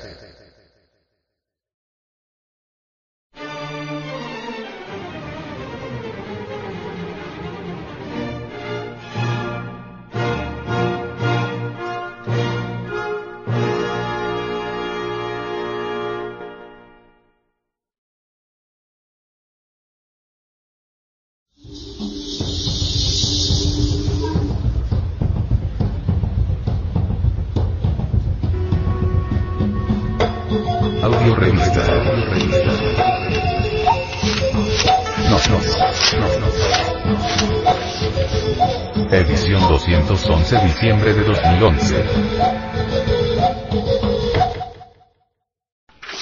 La Atlántida.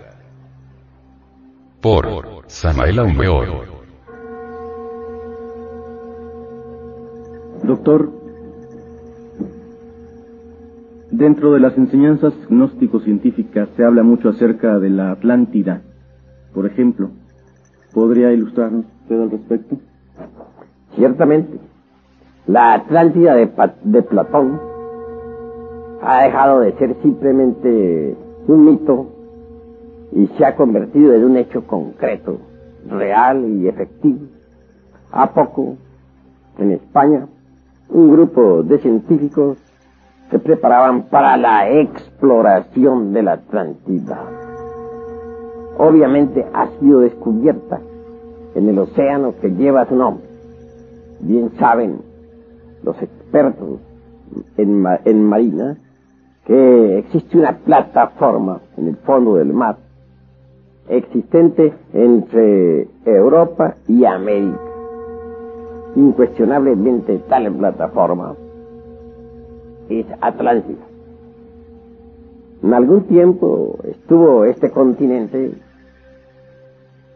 a flor de mar, como se dice, es decir, existió, y en él vivieron muchos millones de seres humanos. Se extendía de sur a norte. Tuvo una poderosa civilización y más tarde se hundió entre las embravecidas olas del océano. Indubitablemente, la Atlántida desapareció a consecuencia del cuarto movimiento que existe en nuestro mundo Tierra. Quiero referirme en forma enfática al movimiento de revolución de los ejes de la Tierra. Pero no solamente existe el movimiento de rotación, ni, el de ni solamente el de traslación o balanceo. Hay un cuarto movimiento conocido por la ciencia astronómica que es el de revolución de los ejes de la Tierra. Así que cuando los ejes de la Tierra pasaron por esa tremenda revolución periódica, la Atlántida fue sumergida entre las olas del océano. Una verticalización de los polos fue más que suficiente como para que los mares cambiaran de lecho y la Atlántida quedase sepultada entre el océano. Pruebas de la existencia de la Atlántida las hay a millones. Por de pronto, hemos de recordar nosotros los jarrones encontrados entre las ruinas de la antigua Troya, descubrimiento que hiciera el arqueólogo Schellbaum, alemán. Jarrones de mm, mármol, piedra o losa, es decir, de distintos materiales en cuyo fondo se hallaron monedas con la firma del, del, rey Cronos y Atlántida. ese mismo tipo de jarrones se encontró en Tihuanahuaco, Centroamérica, con las mismas monedas y las mismas firmas del rey Cronos de Atlántida. Placas conmemorativas del acontecimiento Atlante las hay en Laza y también en Centroamérica, Tihuanahuaco, en donde se recuerda que el país de las lomas de barro, Atlántida, fue sumergido entre el fondo de los océanos en una gran catástrofe. Y todos los libros eh, de los pueblos antiguos, me refiero a los códices del este y del oeste del mundo, recuerdan en sus sagradas escrituras tal acontecimiento. Además, la cuestión racial es de por sí bastante más que suficiente como para, que, para dar testimonio del Atlántico. Veamos, por ejemplo, aquí en nuestro país, en México, a cierto tipo de yucatecos. Trasladémonos por un momento siquiera a Chichen Itza. Encontraremos el ojo oblicuo propio de la raza japonesa y china oriental. Esto es más que suficiente como para indicarnos un tronco común entre el este y el oeste. Obviamente tal tronco es el único que nos puede explicar esta similitud de razas. Además, em, si vamos a la cuestión del lenguaje, descubriremos, eh, por ejemplo, a Atlas en la antigua Grecia, cargando al mundo sobre sus hombros, raíz de Atlantis o Atlántida. Esto viene a recordarnos precisamente al gran continente sumergido. Así, a medida que vaya pasando el tiempo y las investigaciones continúen, se irán sacando más y más pruebas de la Atlántida. Pero lo más interesante es que se empiecen ya a sacar del fondo del, mar mucho, muchas, muchas piezas arqueológicas que acaben de quitar la duda de la cabeza a los que aún dudan. Doctor, aún peor, se ha dicho que los herederos de la cultura de la Atlántida podrían haber sido los egipcios los mayas, tal vez los incas. ¿Qué concepto nos podría usted verter sobre estos eh, conocimientos? Bueno, herederos de la Atlántida los tenemos tanto en el este como en el oeste del mundo. Y sin ir tan lejos, recordemos nosotros que en el Egipto actualmente hay pirámides mayas. Esto de por sí es demasiado sorprendente. No debemos olvidar también el alfabeto nagamaya en el Tíbet. Ese alfabeto, por ejemplo, maya es al naga tibetano. Y hasta existe una frase en el Evangelio bíblico que se le atribuye a Jesús, el gran Kabir. Dice que en las cumbres del Calvario pronunció la frase, Eli, Eli, lama sabachani los judíos se decían a sí mismos, pero ¿qué quiere decir este? Tal vez está llamando a Elías o a alguno de los profetas. Veamos a ver si Elías viene a auxiliarle. Eso moviendo la cabeza en señal de mofa, claro está que Los judíos realmente no entendieron el significado de esa frase. No era frase hebrea, ni sánscrita, ni tibetana. Cualquier indito de Guatemala lo sabe traducir instantáneamente. Me refiero a los mayas. Quiere decir, según ellos, los eh, mayas de Yucatán y Guatemala, me, me refugio en la prealba de tu presencia. Así pues que Jesús de Nazaret hablaba maya. Obviamente que el maya viene originalmente de la Atlántida. Antes de que aquel continente tan famoso se sumergiera entre las embravecidas olas del océano que lleva su nombre, la raza maya ya se había establecido en el oriente y en el occidente del mundo. Ella colonizó el Tíbet, también el Egipto. Y testimonios los tenemos en el alfabeto nagamaya del Tíbet y también en las pirámides egipcias. Así pues que tanto el este como el oeste del mundo heredaron de la Atlántida prodigiosos conocimientos. Doctor, eh, ¿a qué se debe que haya tanta similitud en todas las culturas universales que conocemos, en que todas hayan edificado pirámides? Precisamente, esto se debe al tronco común Atlántida. Sería imposible que hubiera tanta similitud entre el este y el oeste si no existiese un tronco común. Indubitablemente la Atlántida habla por sí misma. Restos de la Atlántida tenemos en eh, las, eh, las Antillas y también el archipiélago de las Canarias. Aún más, conceptúo que la misma España fue, es un pedazo de Atlántida. La mismísima España. Así pues, si no hubiera sido por ese tronco común, no, que no podríamos explicarnos la similitud entre el Oriente y el Occidente, en cuestión de pirámides, tradiciones, leyendas, etc. Las tribus de Anahuac, como todas las otras tribus de Indoamérica, vinieron de la Atlántida y jamás del norte como suponen siempre algunos ignorantes ilustrados. Aquellos intonsos que enfatizan la idea de que las tribus de Indoamérica vinieron del continente asiático pasando por el famoso estrecho de Bering, están absolutamente equivocados porque ni en Alaska ni mucho menos en el mencionado estrecho existe el menor vestigio del paso de la raza humana por ahí. Existe en el Códice Borgia la figura de Atlanteotl, que carga sobre sus hombros al agua celeste exactamente como el Atlas griego, al que estamos acostumbrados a dar prioridad como símbolo. Huelga decir, en gran manera y sin mucha prosopopeya, que el legendario Atlas griego es copia fidedigna del heroico Atlanteotl maya y azteca suprimida con delicado refinamiento intelectivo la desinencia OTL de aquel luciente nombre, renglones arriba citado, resalta entonces la palabra Atlante.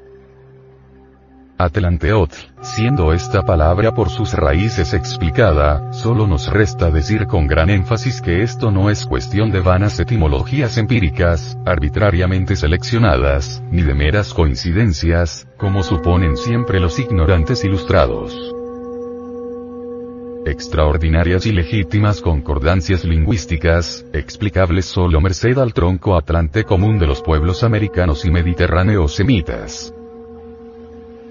Incuestionablemente, estos y aquellos tienen sus raíces en la tierra encantada de Olisis, la Atlántida sumergida ahora en el mar de las tinieblas, vaho sombrío de leyendas de horror, de naufragios pavorosos y de viajes sin retorno mar inmenso que en Gibraltar, más allá de las columnas de Hércules, tiendes proceloso tu onda infinita de misterios infranqueables para los navegantes. ¿Ves ese mar que abarca la tierra de polo a polo? Le dice a Cristóbal Colón su maestro un tiempo fue el jardín de las Hespérides. Aún arroja el té de reliquias suyas, reglamando tremebundo cual monstruo que veía en campo de matanza. Acá luchaban titanes, allí florecían ciudades populosas. Hoy, en marmóreos palacios, congréganse las focas, y de algas se visten los prados donde pasían las ovejas. La Atlántida no es pues lo que se cree, una leyenda fantástica. Tuvo realidad. El mapa del mundo en otro tiempo fue completamente diferente, distinto. Todo va cambiando. Aún la mismísima Pangea de los antropólogos materialistas tiene que haber sufrido tremendos cambios. El ser humano ha tenido que desarrollarse en distintos escenarios y nosotros debemos conocer a fondo cuáles son esos escenarios. ¿Cómo surgió la América? ¿Cómo apareció la Europa? ¿Cómo se hundió la Lemuria? ¿Cómo desapareció también la Atlántida? Los sacerdotes de Sais dijeron a Solón. Todos cuantos cuerpos celestes se mueven en sus órbitas sufren perturbaciones que determinan en el tiempo una destrucción periódica de las cosas terrestres por un gran fuego. El continente Atlante se extendía y orientaba hacia el austro y los sitios más elevados hacia el septentrión, sus montes excedían en grandeza, elevación y número a todos los que actualmente existen. La famosa historia del diluvio universal, cuyas versiones se encuentran en todas las tradiciones humanas, es simple recuerdo de la gran catástrofe atlante. Todas las enseñanzas religiosas de la América primitiva, todos los sagrados cultos de los incas, mayas, aztecas, etc. Los dioses y diosas de los antiguos griegos, fenicios, escandinavos, indostanés, etc. Son de origen atlante. Los dioses y diosas citados por Homero en la Ilíada y la Odisea, fueron héroes reinas y reyes de la Atlántida. La Atlántida unía geográficamente a la América con el viejo mundo.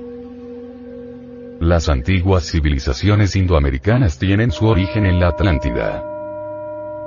Las religiones egipcia, inca, maya, etc. fueron las primitivas religiones atlantes. El alfabeto fenicio, padre de todos los alfabetos europeos, tiene su raíz en un antiguo alfabeto, que fue correctamente transmitido a los mayas por los atlantes. Todos los símbolos egipcios y mayas provienen de la misma fuente y así se explica la semejanza, demasiado grande para ser casualidad. Los atlantes tenían un metal más precioso que el oro, se llamaba orichalcún. La catástrofe que acabó con la Atlántida fue pavorosa. No cabe duda alguna que el resultado de violar la ley es siempre catastrófico. La época de sumersión de la Atlántida fue realmente una era de cambios geológicos. Emergieron del seno profundo de los mares otras tierras firmes que formaron nuevas islas y nuevos continentes.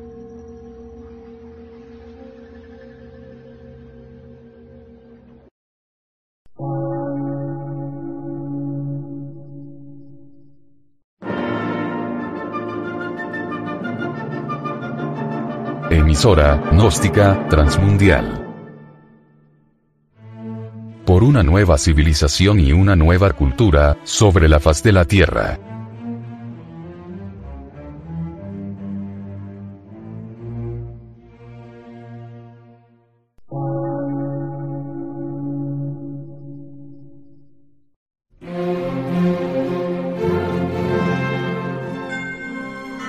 Medio de radiodifusión. Científico, artístico, místico y filosófico.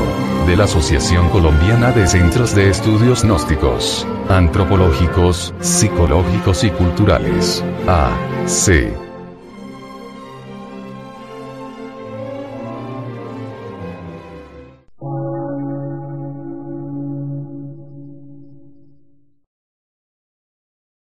Lectura en movimiento. Difusión sin fronteras.